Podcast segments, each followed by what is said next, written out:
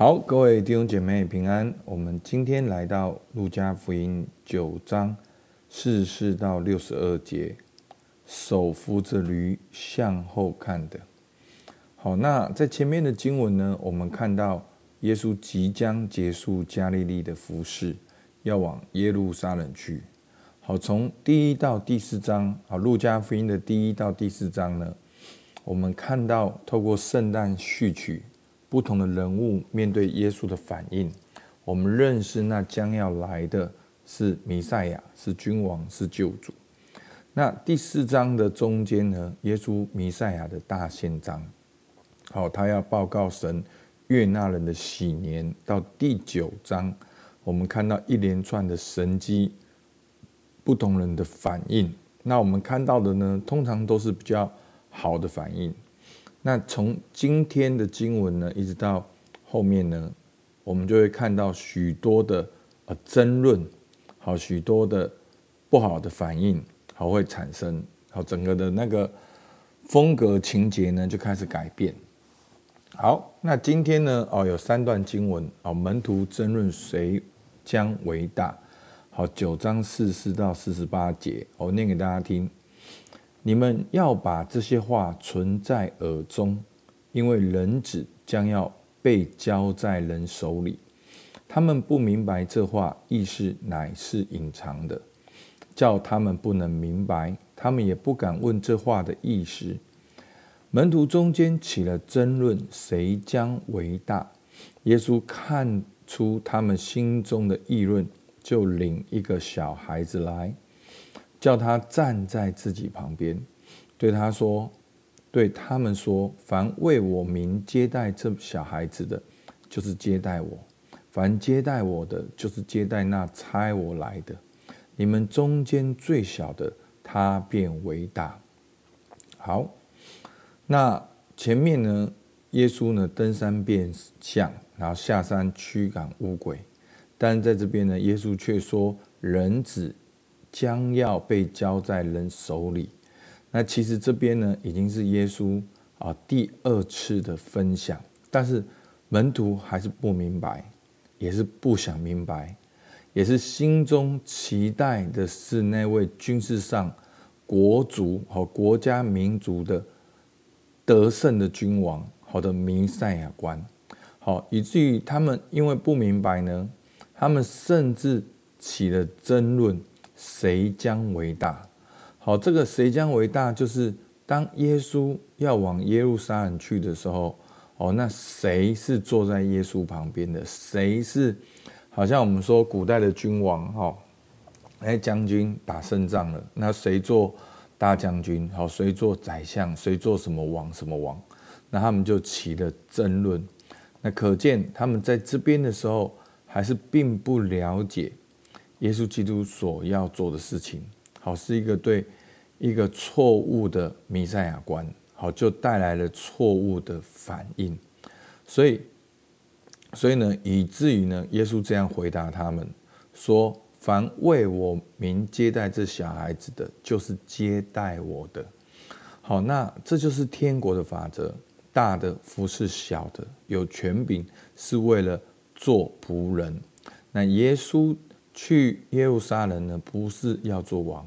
耶稣去耶路撒冷是为了我们的罪钉在十字架上，所以这就是耶稣的路。我们有没有跟着耶稣走？所以弟兄姐妹，那成为基督徒，我们运用属灵的法则，我们当然很自然的在各样事情上，我们一定有有一些很棒的经历啊，我们一定。有一些啊生命的成长，因为这些生命的成长很自然就会带来我们一般人看到在教会里面的啊幸福、成功、职场上的卓越，这都是一定的。但这却不是我们的终点，我们的终点是去完成神对我们的呼召，就是耶稣要跟着耶稣背起我们的十字架。好，所以会当然有祝福，当然上帝有极大的祝福。但这些祝福不是要让我们活在祝福里面，好，这些祝福是要让我们去效法耶稣，去跟随耶稣，甚至在一些必要的时刻里面，我们也要做出对的决定，好来跟随神。好，那后面呢，就讲到耶稣定义向耶路撒冷去。好，路加福音九章四十九到五十六节。约翰说：“夫子，我们看见一个人奉你的名赶鬼，我们就禁止他，因为他不与我们一同跟从你。”耶稣说：“不要禁止他，因为不抵挡你们的，就是帮助你们的。”耶稣被接上身的日子将到，他就定义向耶路撒冷去，便打发使者在他前头走。他们到了撒玛利亚的一个村庄，要为他预备。那里的人不接待他，因他面向耶路撒冷去。他的门徒雅各、约翰看见了，就说：“主啊，你要我们吩咐火从天上降下来烧灭他们，像以利亚所做的吗？”耶稣转身责备两个门徒说：“你们的心如何？你们并不知道。”人子来不是要灭人的性命，是要救人的性命。说着，就往别的村庄去了。好，那今天的经文呢？耶稣要往耶路撒冷去，我们可以看到，好像都是一些在旅途上的一些的价值观。好，当耶稣要往前行的时候，发生一件事情，就是。有人奉耶稣名赶鬼，但却不跟着耶稣，那谁不高兴？门徒不高兴。好，所以弟兄姐妹，你会发现，当你要跟随耶稣的时候，很多事情让你不高兴。好，可能像门徒在那里争论，好，谁伟大？然后呢，哎，看见大家没有，虽然奉耶稣名赶鬼，却没有跟随耶稣，又不高兴。然后呢，有人不接待耶稣呢，又不高兴。所以你这边很强烈做个对比，耶稣是一个很平静安稳的走向耶路撒冷，耶稣知道他将要面对的，他很平静的安稳的往天父为他预备路走。那门徒在那里呢？你可以从四十节看到现在，你就会很清楚的发现，他们的弥赛亚观还是军事上的。国家民族上的，好是具体的得胜的君王，所以他们竟然会哦，别人不接待他们，别人不跟他们去走，他们就要禁止他们。那别人不接待他们，他们就要叫火从天上烧下来。所以基督徒，你有没有常常有这样子的想法啊？别人不跟你一样，你就要禁止他们；那别人不接待你，你就要叫火烧下来。好，所以很恐怖，所以需不需要自我察觉？你看九章五十五节，耶稣转身责备两个门徒说：“你们的心如何？你们不知道？你们自己讲什么？你们都不知道？人子来是要拯救世上的人呢。人子来不是要灭人的性命，乃是要救人的性命。”怎么能够说为了不接待就要烧死呢？所以这就是很多我们基督徒有的时候很荒谬的地方。我们可以为了福音到很遥远的地方做短宣、做服事，可是呢，我们却在我们自己的家乡呢，我们很多的情绪，我们好像很难去跨出去。那这个就是半生不熟的地方。好，所以。求主帮助我们，好，让我们能够真的来跟随耶稣。好，那所以呢，我们看到，其实耶稣他定义像耶路撒冷，好，不管是哎奉他的名赶鬼的，好，或者是不接待他的，好，耶稣都定义像耶路撒冷，耶稣都往天父所要安排的路直直的走。哇，我真的觉得说，真的。很不容易，好，但是这一段时间里面来，我们慢慢的去体会，真的会经常会有门徒的这种感觉，但是我们就是学习效法耶稣。好，最后呢，又跟旅程呢又是完全相关的事，所以我觉得今天好像重点就是耶稣他定义往耶路撒冷去。好，去的时候呢，有三个啊跟要跟随耶稣的故事。好，其实就很明显的凸显出耶稣的定义。